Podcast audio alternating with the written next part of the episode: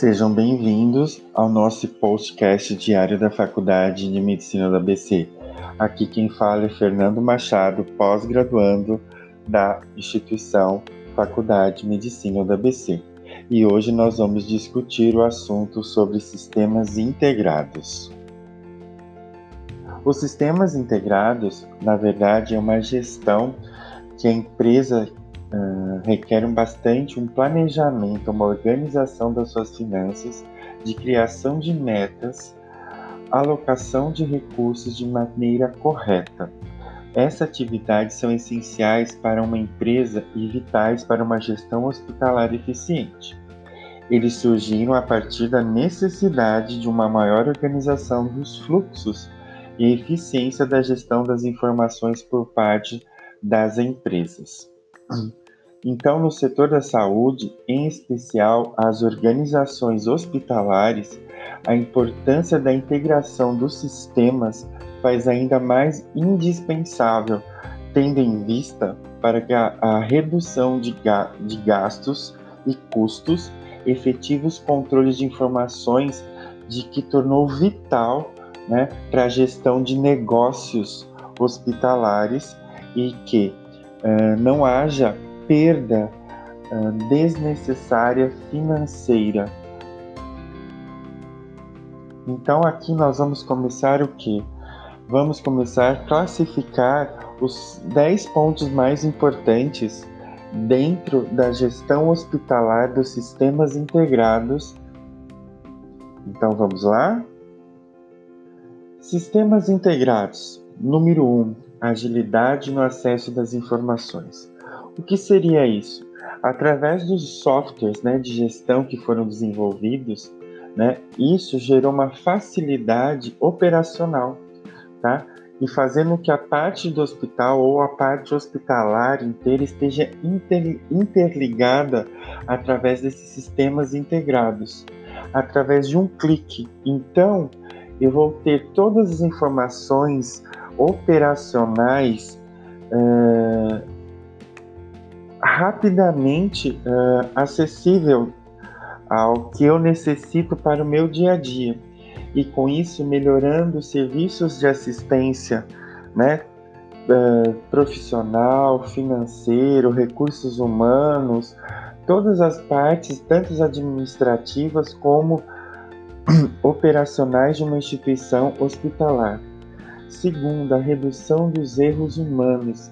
Através desses softwares desenvolvidos, então eu vou alimentar esse banco de dados, através aonde desse banco de dados eu vou ter todas as informações necessárias. Então eu não vou perder informações. As, inform as informações as quais forem necessárias e eu precisar buscar nesse software, ele vai estar lá, esse, estará nesse banco de dados ou nesse banco de informações. Porque algumas informações, às vezes, elas se tornam ilegíveis. Uma solicitação médica, eh, devido à letra, uh, devido à caligrafia hum, do médico ou de quem seja, da outra parte institu institucional, ela pode ter o que? Apesar de ter erros ortográficos, ela pode demonstrar solicitações erradas e com isso gerando custos e desperdícios de mão de obra e a otimização do, da operacionalidade institucional efetividade no controle de gastos do hospital. Então esses softwares, eles são muito importantes porque eu vou ter uma alimentação de banco de dados diários de, de almoxarifado, de farmácia, eh, todos os insumos hospitalares, então eu vou ter um controle. Então que não vai haver desperdício. Eu não vou comprar em demasia desnecessariamente então eu vou sempre gerenciar o que esses meus estoques. Caso haja uma demanda, um aumento dessa demanda, eu comprarei 5 a 10% a mais do que eu tenho o costume de uh, adquirir, de consumir para essa área hospitalar, sem haver o que desperdício, tá? Quarto, permitir o controle efetivo dos estoques. Como eu disse anteriormente, através desses softwares, dessa alimentação desses dados diários, então eu vou ter uma efetividade no controle dos meus estoques e, consequentemente, eu vou evitar o desperdício.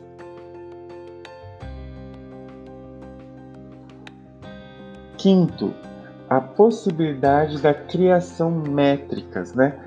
Então, assim, é o uso dos indicadores que, que eu consigo através desses bancos de dados que eu alimento diariamente com informações, com gastos, ah, com consumo, com distribuição nos testores.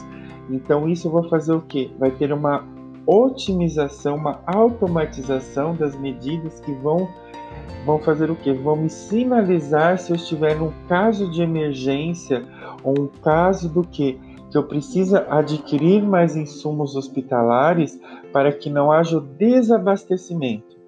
Então isso é muito importante, porque eu não vou uh, comprar nada desnecessariamente. Então eu vou ter esses dados estatísticos aos quais vão me auxiliar no que? Na compra de insumos e até mesmo na otimização de funcionários né? No sentido do que, se eu tive uma demanda maior na recepção, então se eu trabalho com cinco, eu vou tentar fazer com que eu pôr um sexto integrante para que ele otimize essa operacionalidade e que a assistência seja adequada ao nosso cliente. Sexto, confere mais segurança no armazenamento de dados, porque tudo esses, todos os exames, ou até mesmo quando o paciente vai dar o que? A entrada no hospital, as informações são alimentadas nesse banco de dados. Então ele vai ter que ter uma segurança adequada para que não haja ah, que não seja corrompido esse banco de dados, para que não cause danos.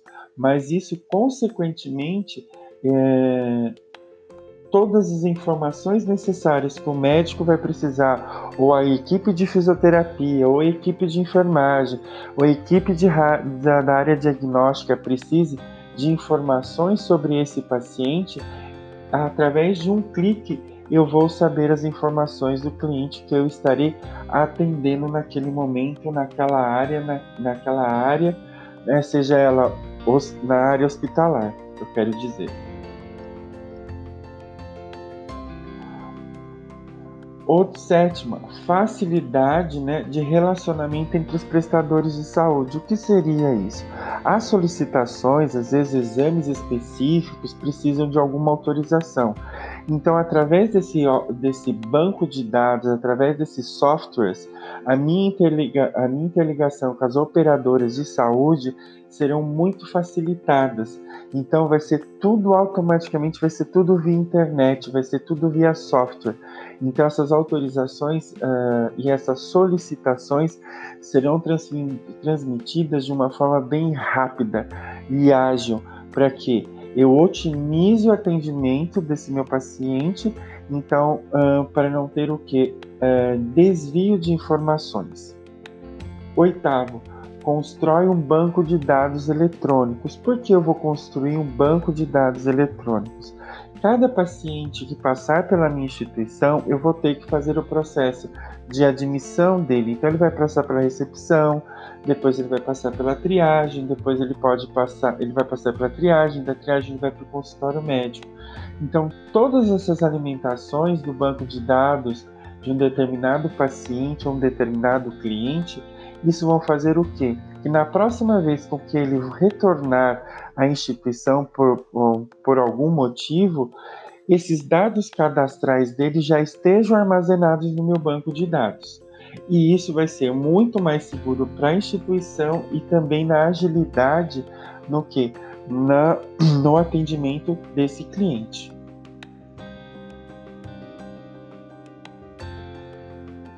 O nono garante a paramentação das informações. O que seria a, a parametização ou a paramentação desses dessas informações? O que acontece? Que cada hospital da saúde, né, cada setor hospitalar vai ter um trabalho específico.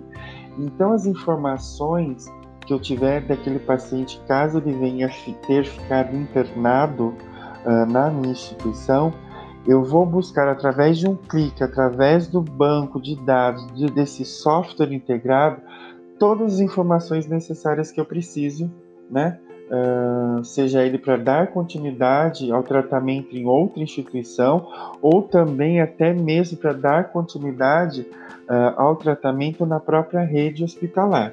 Tá? Décimo, o uso dos prontuários eletrônicos. Através desses prontuários eletrônicos, o que vai acontecer? Cada software vai ser por si uma criação prontuário eletrônico desse paciente. Então ele vai permitir com um registro, apenas um registro que ele deu entrada, eu posso acessar todas as informações necessárias sobre esse meu paciente. Então isso vai facilitar o que? Vai facilitar o que? O tratamento, o atendimento e até mesmo se ele precisar de alguma outra informação específica, eu vou ter já alimentado nesse banco de dados através desses, soft, através desses softwares. Espero que eu tenha ajudado com esse podcast de hoje e nós nos vemos no, posto, no próximo podcast da Faculdade de Medicina do ABC. Abraços a todos.